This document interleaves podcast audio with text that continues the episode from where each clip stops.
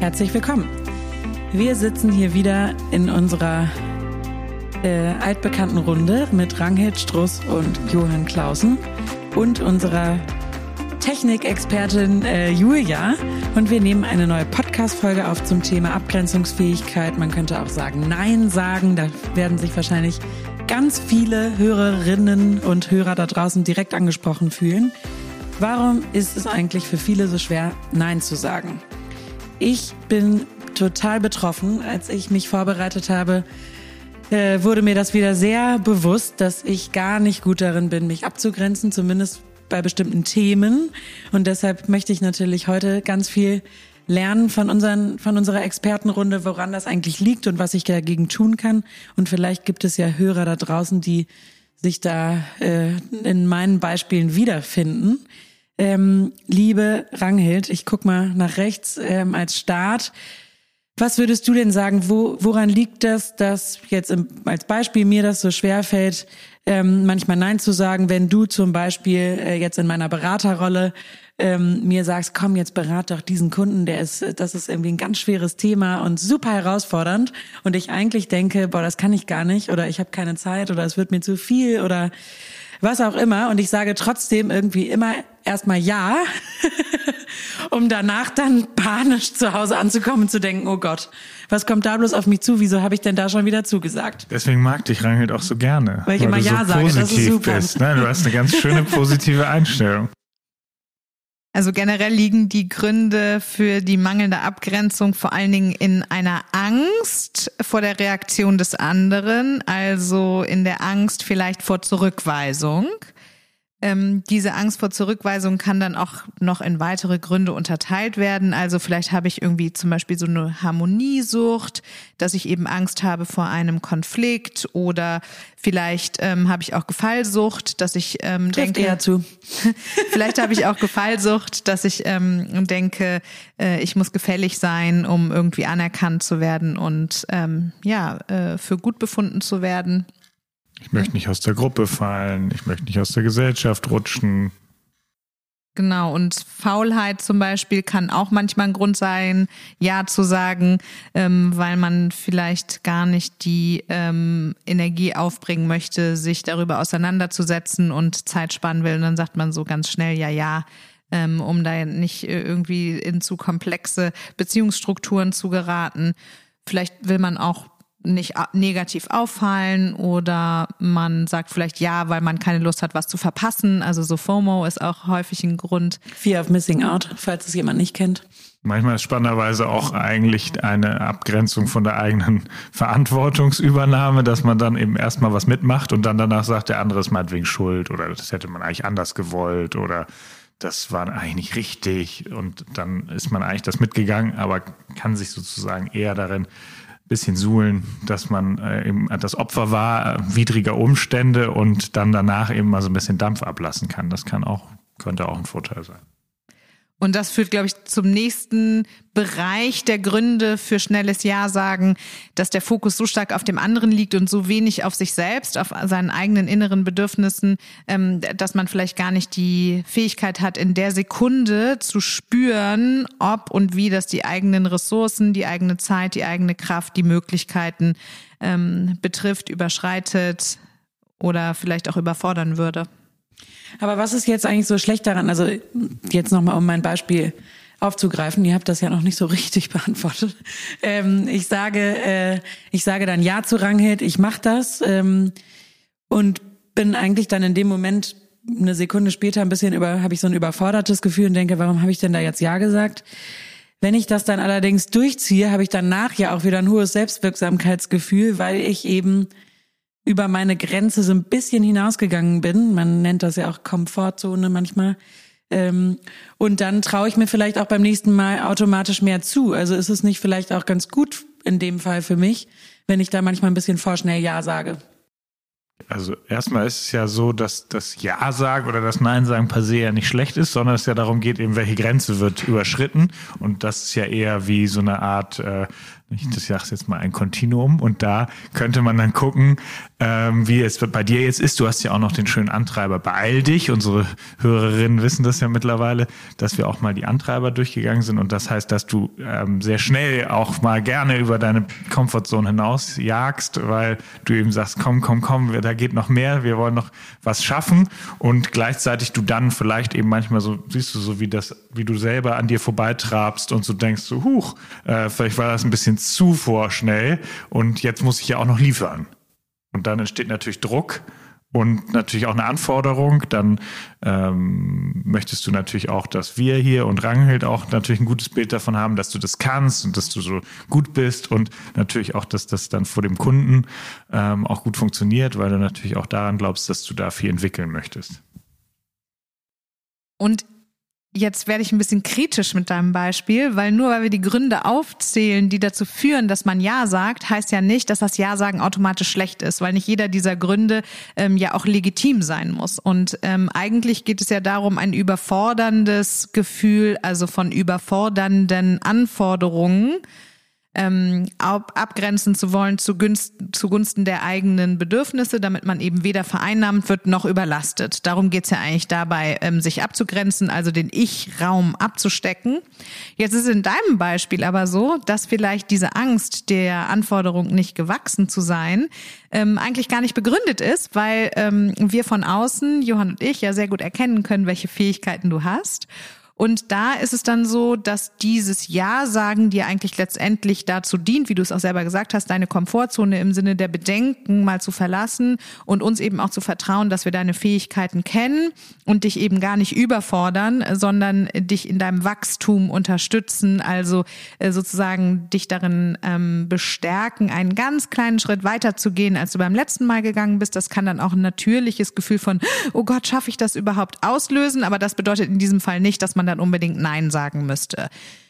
Was allerdings zum Beispiel eine gute Abgrenzung wäre, wäre, wenn du einen ganz, ganz vollen Tagesablauf hast oder ähm, sagen wir mal, du bist jetzt eben mit einer Beratung beschäftigt und dann wollen Freunde von dir, dass du vielleicht noch mal kurz über ein Anschreiben rüber guckst und noch mal kurz, weil du ja in diesem Beruf tätig bist, äh, dich mit deren Karriereplänen auseinandersetzt und noch mal kurz eine Stelle durchliest oder so. Dann wäre das zum Beispiel eine legitimierte ähm, Überforderung im Sinne einfach zeitlicher Ressourcen. So und weil du dann vielleicht den anderen gefallen möchtest oder nicht aus der Gruppe ausfallen möchtest, all die Gründe, die wir gerade genannt haben, sagst du eventuell ja, obwohl du einfach auf einer objektiven Ebene die Zeitressourcen gar nicht zur Verfügung stellen kannst. Und dazu haben wir auch schon eine Podcast-Folge gemacht, weil es vielleicht für die betreffenden Anfragenden auch gut wäre, wenn sie in die Eigenverantwortung gingen, was ihren äh, Bewerbungsprozess ähm, betrifft.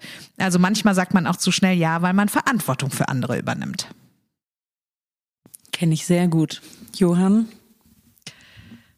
du siehst aus, als würdest du gerne noch was dazu sagen. Ich habe mich, hab mich gerade innerlich abgegrenzt, in mein Happy Place zurückgezogen. Das ist ganz gut, um mal kurz aufzutanken. Ähm, ja, also ich warte auf eine Frage. Okay, sehr gut.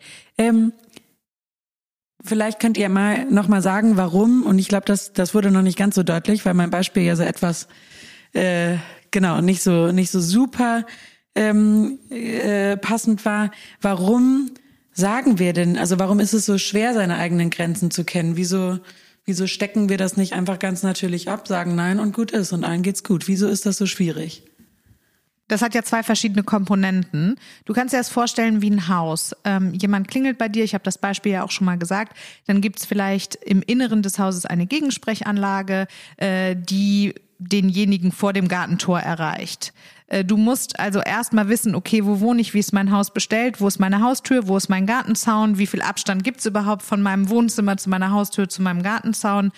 Ähm, das gibt also zwei Komponenten, nämlich einmal musst du überhaupt erstmal wissen, wo dein Haus steht und wo der Gartenzaun ist. Und dann musst du noch den Mut entwickeln, vielleicht äh, dem einen oder anderen direkt an der Haustür ein äh, kleines Nein Danke zu geben, während du andere eventuell in dein Wohnzimmer einlädst. Wenn du nie Nein sagst, also deine eigenen Grenzen nicht wahrst, dann kannst du dir das vorstellen, wie als ob du ständig Haus der offenen Tür hättest und alle Leute einfach frei in dein Wohnzimmer latschen könnten, sich mit Getränken bedienen können, den Kühlschrank leer futtern können, die Schuhe vielleicht nicht abputzen, einfach mit Drecksstiefeln da reinlaufen auf den Teppich. Was das zur Folge hat, ist, dass deine Ressourcen auf jedweder Ebene erschöpft sind, dass du einfach mit dem Rücken quasi energetisch an der Wand stehst, weil du nicht dafür gesorgt hast, deine eigenen Bedürfnisse durch die Absteckung deines eigenen Raumes zu erfüllen. Und deshalb sind das eben zwei Komponenten, an denen man beiden ansetzen kann. Nämlich einmal, du musst deine Bedürfnisse überhaupt erstmal kennen, um zu verstehen, ob die Anforderung, die von außen kommt, entweder angenommen, abgewehrt oder verändert werden müsste. Und dann brauchst du auch den entsprechenden inneren äh, Kraftpool, um den Mut zu haben, diese Grenze dann auch zu formulieren. Sprich, du musst eine Beziehungssicherheit entwickeln. Du musst darin vertrauen, dass jemand, der dich wirklich liebt oder dich akzeptiert und achtet, auch ein Interesse daran hat, dass deine Ressourcen nicht überstrapaziert werden. Das heißt, du musst auch in Beziehungen vertrauen. Also eigentlich könnte man sagen, dass es vielleicht leichter ist, ein Nein zu formulieren, wenn man es als ein Ja zu sich selbst sieht. Und dafür wäre eben die Auseinandersetzung mit den eigenen Bedürfnissen ganz wichtig. Wir haben ja in ein, zwei Podcast-Folgen auch schon mal über die Maslow'sche Bedürfnispyramide gesprochen. Häufig ist es am allerschwierigsten, die Bedürfnisse der Selbstverwirklichung zu kennen, weil die am wenigsten messbar sind weil das ja häufig auch als so eine ähm, ja luxuriöse Form der eigenen Entwicklung angesehen wird. Das heißt, da geht es um die eigenen Werte, um die eigenen ähm, Wünsche an Beziehung, an Potenzialentfaltung, an Ruhe, an Zeit für Kontemplation, Zeit für sich selbst. Und das erfordert natürlich erstmal ein bisschen Kraft, sich damit auseinanderzusetzen, ähm, um überhaupt in der Lage zu sein, zu verstehen, wo man den Gartenzaun setzt oder wie man die Tür abschließt. Das stelle ich mir auch ehrlich gesagt, äh, oder diesen ersten Schritt, seine eigenen Bedürfnisse wahrzunehmen und formulieren zu können, stelle ich mir schwerer vor, als dann das Nein zu sagen. Ähm, weil es ja auch schwer ist, für sich selbst zu bewerten oder für mich manchmal auf die Frage kommt, ist das eigentlich okay, dass ich diese Bedürfnisse habe? Oder bin ich jetzt irgendwie zu egoistisch, wenn ich sage, ich möchte aber heute gerne drei Stunden alleine spazieren gehen? Ähm, äh, also darf ich quasi das Bedürfnis haben und das auch ausleben und dann eben in der Konsequenz Nein, Nein sagen zum Thema Kinderbetreuung, was auch immer für Aufgaben anfallen? Ähm, oder ist das nicht in Ordnung, dass ich, dass ich das so durchziehe. Also das finde ich, oder stelle ich mir auch für andere Leute schwer vor, manchmal eins zu schätzen, ob das, ob das quasi too much ist. Wisst ihr, was ich meine? Ich verstehe total, was du meinst und finde das ganz spannend, wie du eigentlich auf einen ganz bestimmten Typus des Ja-Sagers Bezug nimmst, nämlich Endlich auf den kommen die Typen. Darauf warte ich schon die ganze Zeit. Auf den gefälligen Ja-Sager, weil was man bei dir ja merkt, ist, du kennst vielleicht für dich selber deine Bedürfnisse, aber sie sind in Beziehungskontext nicht prioritär. Also was du jetzt eigentlich beschreibst, ist, dass die Beziehung zu dir selbst einen weniger wichtigen Horizont im Sinne des Gefallens hat als die Beziehung zu anderen. Und ähm, deshalb ist das für dich persönlich vielleicht besonders schwer, dann die Grenze abzustecken, weil es eben in diesem Beziehungskontext für dich die größere Hürde darstellt. Aber es gibt ja auch andere, die vielleicht ihre eigenen Bedürfnisse weniger gut kennen und deshalb gar nicht wissen, wo eigentlich das eigene Ich aufhört und äh, oder anfängt und damit der andere aufhört. Wie können die die denn kennenlernen? Also der Typ, der das gar nicht weiß. Ja, und man darf ja hier in deinem Beispiel auch nicht vergessen, dass das auch sehr viel leistet. Also man müsste hier auch unterscheiden, wann überhaupt ein Leidensdruck an, einsetzt, weil was es natürlich erreicht ist, dass es einfach dann ja auch sehr viel Tovabu gibt und sehr viel, also es passiert ja einfach viel und das liebst du ja auch.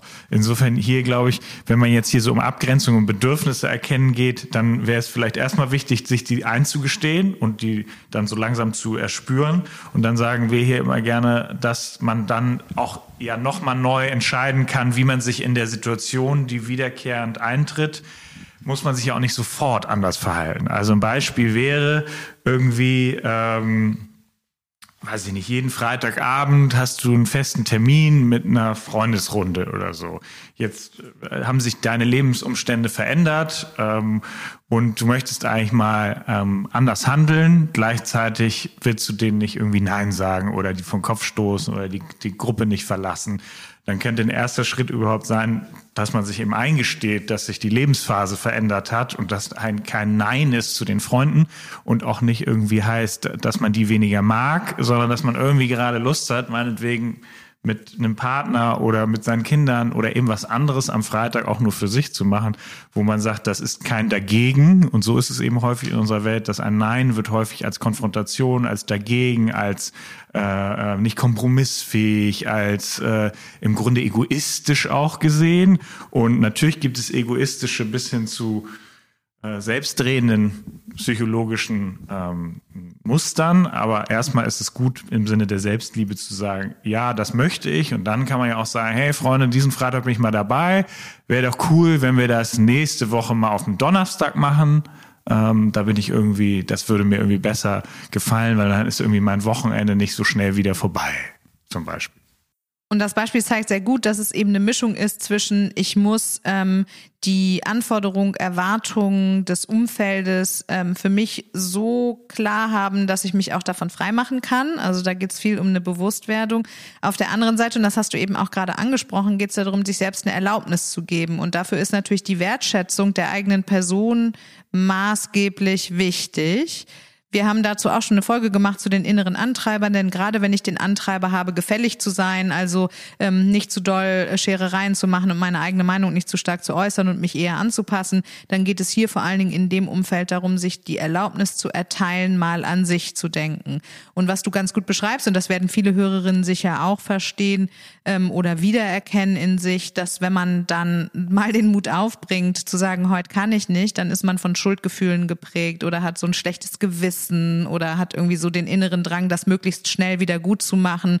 Und da wird dann deutlich, dass so ein Nein, wenn man den Fokus auf dem anderen hat, vielleicht nicht langfristig haltbar ist und das macht es umso wichtiger, sich zu überlegen, okay, warte mal, es geht um meine eigene Lebensgestaltung. Eine Grenze hat immer viel auch damit zu tun, und ein Nein ist ja eine Grenze, ähm, dass man den eigenen Raum der Selbstentfaltung, der Ich-Stärke abgrenzt, dass man ähm, für sich selber Sorge trägt, um nicht vollkommen ausgebrannt ähm, zu sein. Und ja, das hat eben viel damit zu tun und darauf sind wir ja auch schon in einigen Podcast-Folgen eingegangen, dass man sich selbst so gut kennenlernt, dass man überhaupt weiß, nach welchen Werten man leben möchte, welche Bedürfnisse man hat, wie viel Zeit für sich selbst man braucht, wie viel Ruhe, welche Lebensbereiche vielleicht im Moment prioritär zu behandeln sind, weil man zum Beispiel sein Wissen erweitern möchte, weil man einen nächsten Karrieresprung machen möchte, äh, weil man Ruhe braucht, um sich bestimmten emotionalen Themen zu widmen.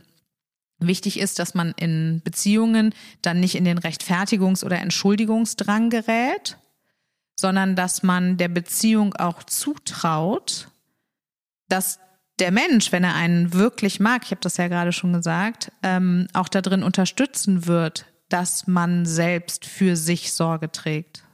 Es gibt ja auch so eine ganz gute Übung, die man im Kleinen äh, mal anwenden kann. Also für diejenigen, die sich da, die immer beim Umzug Ja sagen, obwohl sie eigentlich eine total volle Woche haben und nicht dann Samstag noch irgendwie Kisten schleppen wollen ähm, das eben bei so ganz kleinen Beispielen mal auszuprobieren, um dann auch an der Reaktion des Umfelds vielleicht mal ganz über, also mal überrascht zu werden.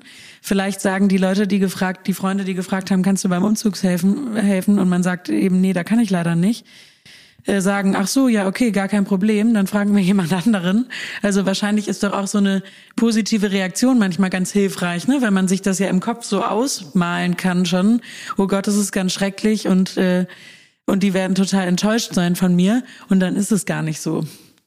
Total. Also da wäre super, dass man natürlich in den offenen eigentlich Dialog geht. Wenn das die Beziehung zulässt und man sich das zutraut, wäre eine offene Kommunikation natürlich gut darüber, weil man, wenn man eben im Kopf rein interpretiert, was könnte passieren, wenn und wie reagiert wohl das Gegenüber, dann ist man natürlich auch gar nicht so im berühmten Driver's Seat, wie Rangelt immer gerne sagt. Das heißt, die dominante Strategie wäre hier eben zu gucken, ah ja, äh, vielleicht informiere ich mich erstmal. Man könnte ja auch fragen, also es irgendwie ich habe irgendwie einen Tag in der Woche, da kann ich mich richtig erholen. Da jetzt irgendwie 80 Kilo durch die Gegend zu tragen, ist gerade irgendwie nichts für mich. Oder äh, also hättet ihr auch noch jemand anderen? Äh, also dass man so ein bisschen in den Dialog tritt, weil sonst hat es natürlich auch schon, also wenn wir hier zwischen der Polarität Allmacht und Ohnmacht hinterher fantasieren, dann würde man natürlich auch sagen, ah ja, und die warten nur auf mich, dass ich ihnen helfe, übertrieben gesagt. Und wenn ich nicht helfe, dann wird es keiner tun oder dann ähm, quasi habe ich auch nicht mehr diese Wichtigkeit im, im, möglicherweise in der Beziehung. Das ist ja so die andere Extremseite,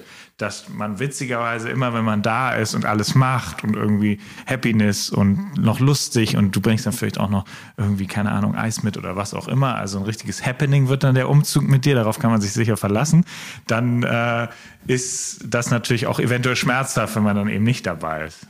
Deswegen, ich glaube, manchmal sind sich die Menschen gar nicht bewusst, dass das Anstrengende bei dem Nein sagen möglicherweise ist, dass man den Raum dann erstmal füllen darf. Und dieses Füllen dürfen hat man ja vorher vielleicht nie gemacht. Und das heißt dann auch letzten Endes eigenverantwortlich zu handeln, um zu gucken, okay, was mache ich jetzt eigentlich mit dem Raum? Weil manchmal ist Action da im Außen viel einfacher zu ertragen, als dass man sagt, oh, was, was, was mache ich jetzt eigentlich, wenn ich mich auf mich zurückziehe? Und Ja sagen wird ja eigentlich nur dann zum Problem, wenn ich mehr Ressourcen gebe, ähm, als ich habe. Und das kann in der Sekunde oder in der Woche, vielleicht, wenn es um den Umzug geht, ähm, ja auch mal okay sein. Also ich meine, jede Beziehung hat letztendlich auch ein Beziehungskonto. Das heißt, es kann schon sein, dass es für dich von Vorteil ist oder auch ähm, vollkommen gerechtfertigt ist, für diese Beziehung mal kurzfristig mehr zu geben, als vielleicht in der Woche du denkst, als Ressourcen zur Verfügung zu haben. Äh, langfristig ist dann aber wichtig zu gucken, findet das in der Beziehung Beziehung auch ein Ausgleich. Und jetzt hast du ja das schöne Beispiel genannt, dass man vielleicht dann ganz positiv überrascht ist, wenn die Leute dann sagen, ach, ist alles gar nicht so schlimm und so. Aber es gibt natürlich auch die Gefahr, dass man als chronischer Ja-Sager ausgenutzt wird. Also dass es eben auch einfach ähm, im Grunde genommen auf dem Beziehungskonto keinen Ausgleich gibt. Und dann kann die Reaktion so schmerzhaft sie auch sein mag, letztendlich für eine Klärung sorgen, wenn die Beziehung dadurch eben auch wirklich einen Knick erhält. Also es kann ja auch ebenso gut passieren, dass das Gegenüber gar nicht so ähm, positiv reagiert, wie du das gerade gesagt hast, sondern dann irgendwie beleidigt ist und gar nicht damit gerechnet hat und das auch nicht aushalten kann, dass ähm, der eine Part, sprich du, in der Beziehung dann mal für die eigene Autonomie sorgt. Aber dann ist das auch eine Information, weil letztendlich bedeutet ein stabiler Selbstwert und die Pflege dieses stabilen Selbstwertgefühls auch, auch, ähm, dass man Beziehungen so sondiert und pflegt, wie sie einem nur gut tun und dass man auch bereit ist, den Mut aufzubringen, vielleicht dann mit Beziehungen auch mal zu brechen oder sich aus Beziehungen zurückzuziehen, äh, die darauf aufbauen, dass du nur Ja sagen darfst und nie für dich selber sorgen darfst. Und dann hat das zwar vielleicht kurzfristig einen schmerzhaften Effekt, aber langfristig sicher einen besseren Effekt, weil du dadurch natürlich auch mehr Zeit und Ressourcen hast für Beziehungspflege mit Menschen, die dann vielleicht auf einen ad adäquaten Ausgleich erstens ausgerichtet sind und zweitens dich auch darin unterstützen, dass du mehr diejenige wirst, die du selbst bist und dafür auch die Zeit und die Energie bekommst. Und das haben wir logischerweise irgendwann mal gelernt oder mit auf den Weg bekommen und äh, dass das ein Muster ja mal war, was eine also eine Lösung war eben im Kindesalter möglicherweise, dass man eben entweder ähm, gute Laune verbreitet hat oder dass man sich eher angepasst hat und ruhig war oder dass man einfach immer ganz ordentlich alles am Sonntagabend aufgeräumt hat, damit eben alle stolz sind und nicht noch mehr Ärger in der Familie da ist oder dass man möglicherweise auch eben gar keine Tränen gezeigt hat, weil irgendwie andere Tränen im Raum immer waren und die immer mehr Raum einnahmen. Und so hat sich halt ein Muster rausgebildet, was eben damals dann vielleicht eine kurzfristige Lösung war und natürlich auch noch gar nicht so reflektiert werden konnte. Und im Erwachsenenalter gilt jetzt wieder die Herausforderung, sich dem ein wenig äh, bewusster zu werden. Das versuchen wir auch immer seinen Schattenanteilen und seinen anderen Antreibern und die ja auch durchaus schön sind und ihre Vorteile haben und gleichzeitig eben dann zu gucken, ähm, dass das natürlich auch nicht von heute auf morgen immer dann gleich geht. Und wenn du jetzt sofort so ganz, nicht, das kennt man ja bei Kindern, wenn die plötzlich sagen, nein, das will ich jetzt aber nicht mehr, das wäre dann vielleicht eher witzig, wenn du das sagst, aber dass man dann auch gemeinsam drüber lachen kann und sagen kann, hey, heute mache ich nochmal mit, aber ähm, das nächste Mal können wir vielleicht darüber anders reden. Und ich finde, dass da zwei ganz wichtige Bereiche deutlich werden, wie man das vielleicht besser erreichen kann, Ja zu sich selber zu sagen und damit eben auch für sich selber klar zu haben, wo die Grenze zu anderen ist, sprich, wo das natürliche Nein sich dann auch ergeben muss. Das ist einmal auf jeden Fall eine Ode an die Selbstliebe. Wir haben eine Folge über die Selbst, über das Selbstwertgefühl aufgenommen. Da wird man sicher sehr viele ähm, Tipps äh, rausziehen können. Also es geht eben darum, ähm, es sich selber wert zu sein, auch für sich selber einzustehen, sprich die eigenen Bedürfnisse zu kennen. Ähm, das ist das eine eben äh, mit sich selbst in Kontakt zu kommen, um überhaupt eine Fähigkeit zu haben, diese Bedürfnisse zu formulieren, weil wenn man den eigenen Standpunkt nicht kennt, dann weiß man auch nicht, wo die Grenze ist.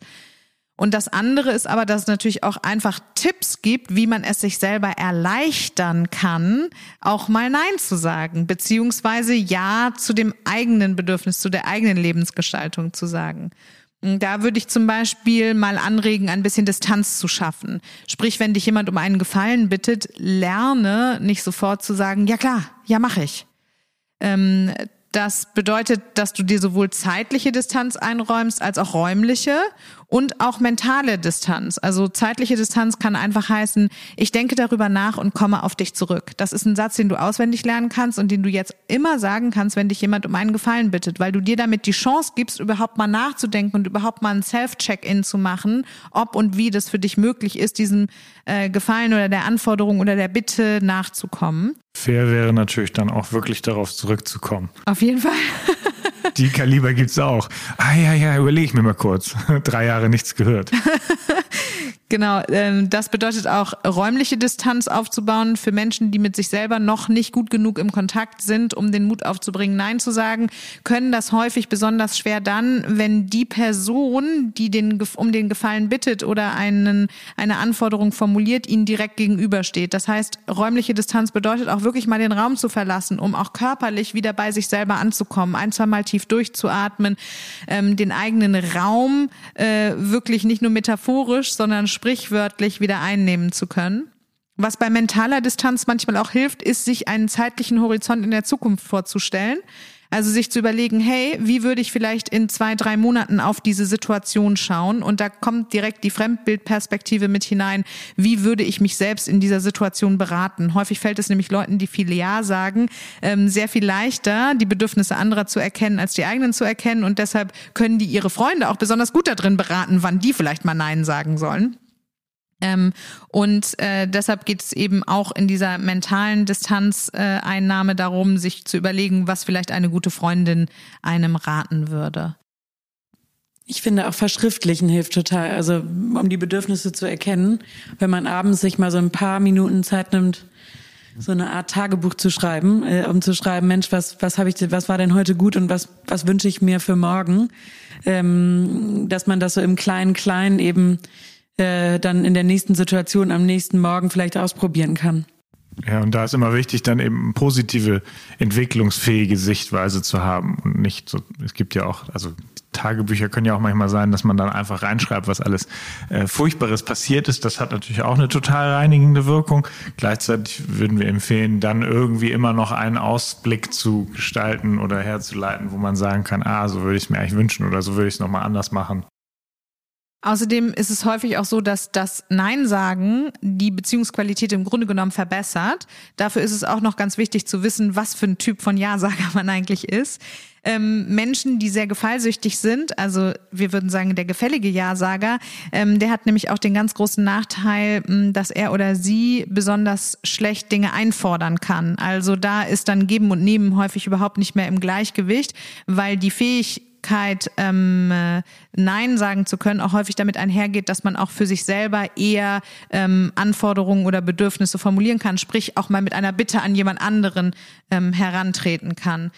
Die Beziehungsqualität wird häufig auch dadurch verbessert, dass manchmal Grenzen überschritten werden, weil man sie nicht kennt. Also ich gebe nochmal das Beispiel mit dem Gartenzaun. Wenn du keinen Zaun hast, dann ist es für den anderen vielleicht manchmal schwer zu erkennen, wo dein Garten eigentlich anfängt. Und dann macht er das gar nicht böse, sondern vielleicht aus Neugier oder weil er sich eingeladen fühlt oder weil du einfach eine ganz tolle Ausstrahlung hast und irgendwie dein Haus besonders schön ist und deshalb eine hohe Anziehungskraft für andere Menschen hat. Sprich, du tust dem anderen auch einen Gefallen, wenn du ihm aufzeigst, wo dein Zaun steht, weil der andere damit erstens weiß, dass du in der Beziehung für dich sorgst. Das heißt, er muss nicht in das schlechte Gewissen geraten, sich für dich Gedanken zu machen, die du dir nicht selber machst. Und zweitens hat ja auch niemand in einer liebenden Beziehung die böse Absicht, ähm, die Grenzen des anderen einzutreten und ihm damit ein schlechtes Gefühl zu geben. Was gibt's denn neben dem gefälligen Ja-Sager noch? Wir haben ja schon so ein paar, glaube ich, äh, ganz gut abgearbeitet. Aber was, was haben wir noch für Typen, damit sich hier jeder Hörer noch mal irgendwo wiederfindet? Ja, es gibt äh, mehrere, also einen hast du ja im Grunde schon beschrieben selber, mhm. den erfahrungshungrigen Ja-Sager, aber den können wir ja nachher nochmal beschreiben, zum, damit wir sozusagen mit einem kleinen ähm, Party äh, noch nach draußen gehen, aber dann würde man wahrscheinlich den perfektionistischen Ja-Sager noch nehmen. Da ist es ja eher so ein innerer Glaubenssatz, dass man eben immer alles zumindest hundertprozentig richtig macht oder so wirklich auch ganz genau abschließt und alles perfekt, also idealistisch und perfektionistisch eben wirklich ähm, die eine Lösung, den einen Weg findet. Und das ist natürlich auch ein Mantra, was einen irre unter Druck setzt und was eben in unserer Welt an sich also es ist einem ja auch kognitiv und dem Perfektionisten ähm, in der Welt sowieso bewusst, dass das eigentlich nicht möglich ist und gleichzeitig ist das Ideal immer und der Anspruch so hoch, dass man das erreichen will und damit gleichzeitig aber auch es immer wieder herstellt, dass möglicherweise das Umfeld es A erstmal zulässt, weil man sich darauf ja zu 100 Prozent auch verlassen kann, dass die Person das tut und gleichzeitig aber auch häufig einen irren Druck nach außen ähm, bringt, den die sich häufig gar nicht so bewusst sind, weil sie eben in dem Ideal leben, dass sie denken, damit ja etwas besser machen zu wollen. Gleichzeitig führt das für andere dazu, dass die sich häufig sehr äh, vielleicht gemaßregelt fühlen oder dass es eben wirklich nur die Regel gibt, wie man die Spülmaschine richtig einräumt. Und dann fühlen sich vielleicht andere komisch, wenn man ständig das Besteck neu einsortiert oder die Teller umordnet, obwohl man das vorher gerade alles eingeräumt hat. Und das würde dann natürlich dazu führen, dass man vielleicht als Gegenüber auch sagt, ja, dann räum du doch einfach immer die Spülmaschine ein. Und das ist jetzt so ein kleiner Alltags, äh, äh ist ein kleines Alltagsthema. Aber, aber dann ist man natürlich irgendwann irgendwann so weit, dass man möglicherweise die Teller gar nicht mehr einräumt, sondern an die Wand wirft vor Wut, weil man denkt, ah ja, okay, so muss es immer gehen. Also dann wäre es gut, sich im Dialog darüber auszutauschen, ähm, ob dann vielleicht eben es einfach gewisse Bereiche gibt, die dann der eine übernimmt und der andere eben nicht. Der perfektionistische Ja-Sager ist vor allen Dingen auffällig in der Gruppenarbeit. Also wenn du zum Beispiel im Unternehmen ein Projekt gemeinsam gestaltest und ähm, du immer das Gefühl hast, hey, es äh, gibt noch Mängel und man muss immer irgendwas verbessern können und einfach auch nicht loslassen kannst, dann ist es ziemlich wahrscheinlich, dass du immer noch mal Ja sagst, wenn es darum geht, den letzten Schliff zu machen, das nochmal durchzulesen, die letzte Aufgabe zu übernehmen. Und der perfektionistische Ja-Sager überfordert häufig vor allen Dingen seine Leistungsressourcen und ähm, es läuft Gefahr, ins Burnout zu gehen. Sitzt ne? immer am längsten im Büro, ne? um nochmal genau. alles zu überprüfen. Genau. Ähm, und was äh, damit eng verbunden ist, ist der verantwortungsbewusste Ja-Sager, dem es also darum geht, äh, nicht nur auf der Sachebene die Fehler auszumerzen und auch nicht nur auf der Beziehungsebene gefällig zu sein, sondern der den inneren Drang hat, äh, immer die Kontrolle zu übernehmen und die Verantwortung zu halten. Und ähm, diese Leute sagen auch häufig äh, Ja zu Dingen, die sie eventuell zeitlich und auch kräftetechnisch überfordern, weil sie das Gefühl haben, hey, solange ich die Zügel in der Hand habe, ist immer noch besser, als äh, wenn ich die Verantwortung abgebe oder die ähm, Kontrolle abgebe. Ne? So und ähm, die sagen dann eben häufig äh, ja und halsen sich schlichtweg zu viel auf. Hier ist eigentlich die spannende Dynamik, dass bei so einem ähm, Fear of Missing Out Charakter ist ja eher immer Ja im Sinne des Hedonistischen und im Sinne des Meers ist, wogegen hin eben ja beim perfektionistischen oder Verantwortungs-Ja-Sager, wir nennen die jetzt immer Ja-Sager, aber ähm, das ist ja häufig auch ein Nein, weil natürlich die Perfektion sagt erstmal, nee, das kann noch nicht so raus oder das ist noch nicht fertig oder das ist noch nicht gut genug und dann fühlt sich natürlich äh, das vielleicht ein anderes mit Teammitglied so, dass es denkt, ähm, ich habe hier auch alles gegeben und wollte es auch machen und du hast dich da wieder reingedrückt. So, dabei ist es eigentlich gut gemeint und hat eben Ja zu mehr Arbeit und Ja zur Perfektion gesagt, aber gleichzeitig kommt es häufig einem eher so vor, als wäre es ja Nein. Ähm, und das kann eben auch dazu führen, dass man dann sagt, ja, es hat dich ja keiner gezwungen, so lange im Büro zu bleiben oder hat auch keiner dich gezwungen, das nochmal durchzulesen, weil wir hatten einen Abgabetermin und darauf haben wir uns geeinigt. Also das heißt, das wirkt dann manchmal gar nicht so ja-sagig. Und dabei ist auch noch total wichtig, die Sach- und die Personenebene zu unterscheiden, weil das ja häufig ein Problem wird, wenn man in der Beziehung nicht in der Lage ist, seine eigenen Grenzen abzustecken und auf der anderen Seite aber vielleicht die Beziehung dann auch dafür verantwortlich macht, weil man es auf der sachlichen Ebene nicht konnte, Nein zu sagen. Ne? Also jetzt gerade bei diesem perfektionistischen ähm, Profil, was eben immer noch die Messlatte ein bisschen weiter höher hängt. Worum es auf jeden Fall auch geht, ist das Thema der Autonomie, also sowohl sich selbst als auch dem anderen den Raum zu lassen für den eigenen Ich-Ausdruck, also für die Autonomie. Und ähm, dafür ist es auch ganz wichtig zu erkennen, dass das übermäßige Ja-Sagen manchmal auch dazu führt, ähm, dass man dem anderen die Aufgabe nimmt, seinen eigenen Gartenzaun abzustecken. Also wenn man sagt, ja klar, komm vorbei, ja klar, ich korrigiere deine Masterarbeit, ja klar, ich übernehme das Projekt für dich, ja klar, bring deine Kinder nach dem Kindergarten ruhig zu mir ähm, dann ist das nicht nur eine eigene Überforderung für sich selbst und ähm, auch sicher mit einem Erschöpfungszustand dann irgendwann verbunden, sondern auch ein, ja, birgt auch die Gefahr, dem anderen auch gar nicht klar zu machen, wo sein eigener Raum vielleicht auch zu Ende ist oder welchen eigenen Raum der andere auch einnehmen möchte, um eben die Verantwortung in seinen eigenen Lebensbereichen dann zum Teil auch selbst zu übernehmen. Das waren Sie, oder? Gibt's noch was zu ergänzen? Ja, es gibt ja sehr mannig, also vielfältige Gartenzäune da draußen. Ja, ja, und wir, wir würden natürlich da, dafür plädieren, die Zäune alle einzureißen ähm, und dann eben zu gucken, dass es gibt eben welche, die brauchen eher natürlich mehr Schutz und mehr Rückzug. Und wir hatten ja auch schon mal eine Folge zur Hochsensibilität. Da wäre es natürlich auch gut, dass da, da wirklich es einfach einen richtigen ne? Rückzugsraum und Schutzraum gibt. Ich würde das gerne immer ein bisschen liebevoller äh, formulieren als natürlich so ein Zaun oder eine Mauer. Ähm, aber logischerweise gibt es auch einige, die brauchen überhaupt gar keinen gar keine Trennungsbarriere, sondern ähm, da ist immer klar, wann die was wollen und das ist natürlich auch eine Form des Ich-Ausdrucks. Super. Dann würde ich sagen, schließen wir ab, oder? Möchte noch jemand ein Schlusswort formulieren? Wie, nein, wir haben jetzt gesagt, wir machen jetzt noch eine kurze Folge darüber, ja. dass uns danach so viel eingefallen ist. Ähm, wir sind wir sind tatsächlich nochmal zurückgekehrt, ähm, weil wir gerade das Mikro ausgemacht haben und plötzlich sprudelten Beispiele aus uns heraus und irgendwie dachten wir, wir müssen das Mikrofon nochmal anstellen, um äh, euch daran teilhaben zu lassen. Wir waren irgendwie noch nicht so völlig äh, nicht so vollkommen zufrieden ähm, apropos mit frei von der Leber. Schließ genau, los. apropos frei von der Leber. Äh, ich habe nämlich ähm, Ranghild und Johann erzählt, dass mir das beim Thema Essenseinladungen total schwer fällt, Nein zu sagen, wenn dann da zur Vorspeise oder wie auch immer so eine Leber auf meinem Teller serviert wird. Dann gucke ich die lange an und überlege, wie ich die so unter den kleinen Salat, Deko-Salatblättern verschwinden lassen kann, dass es möglichst nicht auffällt. Oder ich kau so äh, auf einem Stück ganz lange rum und lasse es dann verschwinden. Ähm, ich hoffe, dass die Menschen, die mich zu Leber eingeladen haben, das jetzt nicht hören. Hä, wieso? Und wenn, dann ist das eine gute Übung. Genau, Eben, stimmt, es ist genau stimmt, stimmt, gut, wenn das jetzt mal gehört wird, genau. weil dann jetzt dein innerer Gewissenskonflikt und diese furchtbare emotionale Befindlichkeit in dem Moment und der, die Zerrissenheit mal deutlich gemacht wird. Genau. Also warum fällt mir das, warum fällt mir das so schwer? Erzähl doch mal. Wir ergänzen noch mal. Ja, ich fühle mich schlecht. Ich denke irgendwie, da hat sich jemand Mühe gegeben, was Tolles zuzubereiten und ich sag dann, sag dann einfach nicht, also das finde ich unhöflich. Genau, ich glaube, dass es total schwierig ist zwischen der ähm, Person sozusagen einer Identitätskränkung und einfach der Sachebene zu unterscheiden. Und dein Fokus liegt dabei, und das fand ich so spannend, total auf der Beziehungsebene, weil wir uns eben im Nachhinein gerade darüber unterhalten haben, ähm, dass wir uns da so wahnsinnig voneinander unterscheiden. Also ich esse ja nicht nur keine Leber, sondern auch generell kein Fleisch und keine tierischen Produkte, schon seit sehr vielen Jahren nicht. Und das ist natürlich dann immer mal wieder Thema, wenn man irgendwo hingeht und sagt, ich esse keine tierischen Produkte. Mm, dann kann man das natürlich, wenn man auf der Beziehungsebene agiert, als Affront für die Köchin oder den Koch sehen.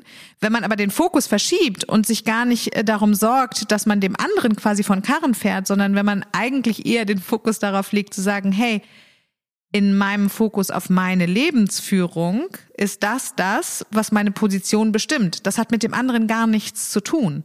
Es ist, wäre für mich ja auch total okay, und das gibt es und gab es auch schon häufig, dass Leute gesagt haben, du, bei uns gibt's einfach Fleischsoße. So ist das eben. Und dann sage ich so, ist überhaupt kein Problem für mich. Dann bringe ich mir eben was mit. Wenn es dich nicht stört, dass ich dann zur selben Zeit was anderes esse, kein Stress. Also jedem ist sozusagen die Freiheit gegeben, das zu tun, was er machen will. Ich habe ja keinen missionarischen, dadurch, dass ich keine Leber esse jetzt. Ne? So, du würdest dann vielleicht denken, oh, dann beleidige ich denjenigen und bewerte seine Leber. Nee, tust du ja gar nicht. Du freust dich für jeden, der Leber liebt. Nur du halt nicht. Ja, und das Spannende ist ja auch, dass wir meistens nicht mehr in der Zeit leben, wo man sagen muss, was auf den Tisch kommt, wird gegessen. Und das ist an diesem, was vermeintlich ein Traditionsessen ist wie Leber, würde man ja in dem Referenzrahmen von, ich sag mal, äh, außer es ist jetzt, du verwertest das ganze Tier, wie es das ja jetzt auch ganz modern gibt, dass man natürlich alles vom Schwein oder vom Rind oder vom Huhn isst. Also dann eben auch die Leber. Ansonsten würde ich denken, hat die Leber ja ist nicht mehr so leicht äh, in unserer Welt. Und deswegen ist es da eigentlich noch spannender, dass man sich dann eigentlich Gedanken macht, oh nee, hier, ich mag keine Leber, weil man könnte ja auch sagen, ey, also für mich kommt Leber mir fast gefährlich vor, weil ich ja gar nicht weiß, was dieses Tier gegessen hat. Und dann nicht für sich eigentlich ja fast schon gesundheitlich anzustehen und zu sagen, hm, ich muss die leider liegen lassen. Und das finde ich total spannend, weil in dem Beispiel ja deutlich wird, ich bin bereit, mir selber zu schaden, weil ich meine, selbst wenn es jetzt nur ums Geschmackserlebnis geht, du hast einfach ein Negativerlebnis dann, ähm, um den anderen nicht zu kränken. Wenn man jetzt aber Beziehungsvertrauen hat und auch Vertrauen eben in die eigene Richtigkeit der Lebensführung, dann würde man ja sagen, hey, es hat ja gar nichts mit dem anderen zu tun. Also dieses Ja sagen zur Leber ist natürlich auch ein bisschen eine Allmachtsfantasie, dass sozusagen deine Meinung nun so wichtig wäre, dass der andere sich dadurch irgendwie eingeschränkt fühlt oder gekränkt fühlt. Und ich denke, da geht's auch ein bisschen darum, sich zu fragen, hey, welche Erwartungen hat man an sich selbst und an andere Menschen? Und ähm, wenn man die Bewertung rausnimmt und eben sagt, hey, ich versuche nicht dich damit einzuschränken, ich versuche nur mich auszuleben und lass uns doch einen Kompromiss finden. Genauso wenig möchte ich dich einschränken, sprich, ich erwarte gar nicht von dir, dass du jetzt ein Full Vegetarian Meal zubereitest, sondern ähm, dass wir einfach beide nebeneinander unsere eigene Authentizität ausleben können. Das finde ich total wichtig. Mit eben Respekt und gleichzeitig ja auch gegenseitiger Wertschätzung, weil es ist ja auch spannend, dass jemand, der einen einlädt, davon ausgeht, dass man alles, dass der Gast alles isst, was man ihm vorsetzt, so nach dem Motto, du kannst dankbar sein, dass ich dich eingeladen habe, um es zu überspitzen.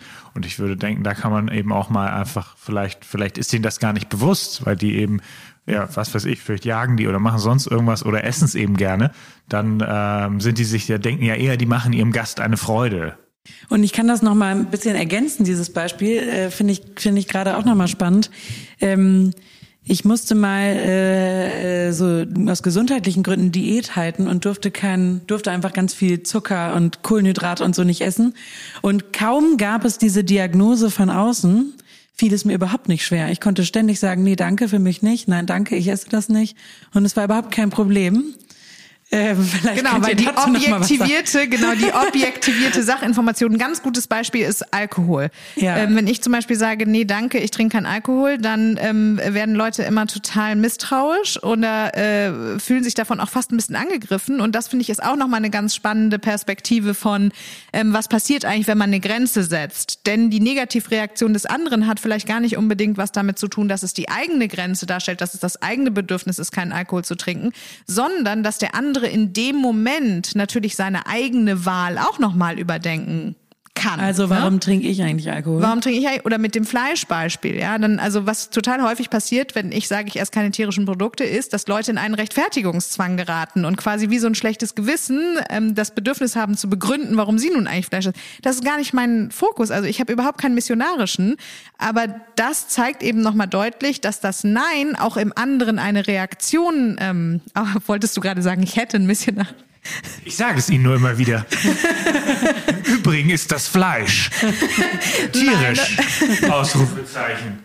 Das stimmt nicht. Nein, Auf jeden Fall ähm, äh, finde ich das nochmal ganz spannend, dass man auch nicht jede Reaktion, bedeutet das ja im nächsten Schritt, ähm, die ein Nein im anderen auslöst, muss man ja auch nicht auf sich selber beziehen in dem Alkoholbeispiel, um jetzt für dein Argument der Sachlichkeit, der Objektivität, der Diagnose nochmal ähm, einen Inhalt aufzugreifen, das ist ja quasi so eine ausgelagerte Verantwortung. Das heißt, man entzieht sich aus dieser Angst, die Beziehung zu gefährden, weil man sagt, ich kann nicht anders, ich unterwerfe mich ja auch ich bin nur. Gegen Leber allergisch. Beim, ja, das würde mir dann viel leichter fallen. Stimmt. Bei dem Alkoholbeispiel ist das ganz interessant. Ähm, wenn dann jemand sagt, ich bin anonymer Alkoholiker, ich habe das aus Spaß mal getestet, ähm, dann äh, ist sofort totale Akzeptanz. Dann wirst du sofort darin unterstützt, weil dann geht es nämlich nicht mehr darum, dass es deine freie Wahl ist, sondern dann wirst du darin unterstützt, dass du eine Krankheit überwindest. Und das finde ich super spannend, was Beziehungen auch sozusagen insofern mit der äh, eigenen Position machen, als dass man natürlich immer wieder herausgefordert wird, sich selbst auch zu überlegen, hey, meine Meinung darf genauso wichtig sein wie ein medizinischer Befund. Mein Bedürfnis ist genauso wichtig wie eine pseudo-objektivierte Regel. Also und dazu kann man sagen, es gibt eben kein falsches Erleben. Und das heißt, wenn das dein Gefühl ist, kannst du das auch erstmal für dich selber ausdrücken. Falls die Menschen jetzt, ich sage ja mal gerne da draußen, unsere Zuhörerinnen denken, was mit den äh, äh, vier Typen und Typinnen eigentlich los? Die reden nur über äh, Party, Essen ähm, und Getränke, dann ist das sicher ein Phänomen, dass wir es alle sehr vermissen und uns Gedanken darüber machen, wann das vielleicht auch alles mal wiederkommt. Super. Und auch das ist ja häufig so ein Erlebnis, gerade in sozialen Beziehungen. Ähm, Julia, äh, die unsere Technikministerin ist und uns inhaltlich konzeptionell begleitet, hat eben in unserer kleinen Mikropause auch gesagt, dass es ganz schön wäre, sich so eine Regel des Reagierens zu überlegen, die eben genau zwischen Sach- und Personenebene unterscheidet und zwischen Ich- und Du-Ebene unterscheidet. Sprich, wenn die Leber auf dem Tisch liegt, äh, vielleicht die Bemühungen des anderen in den Vordergrund zu stellen und zu sagen, dass man sehr dankbar dafür ist, dass eben so ein schönes Essen zubereitet wurde, dass es offensichtlich ist, dass sich Mühe gegeben wurde und dass das sehr wertgeschätzt wird und deshalb eben die eigene ähm, Unverträglichkeit von Leber nicht als äh, Beziehungsaffront oder Ablehnung oder Ausgrenzung verstanden werden soll, sondern einfach nur ähm, als Schutz quasi der eigenen Bedürfnisse. Das fand ich irgendwie nochmal so ein total schönes Argument, dass man ja auch in dem Nein noch eine höfliche und ähm, beziehungsfördernde Formulierung finden kann. Und es bleibt auch noch ein Stück für alle übrig. Das ist quasi großzügig. Super. Ich glaube, jetzt sind wir wirklich am Ende und können diese Folge ganz zufrieden abschließen.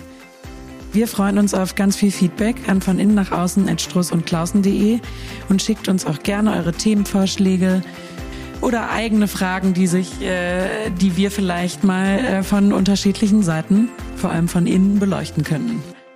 Vielen Dank.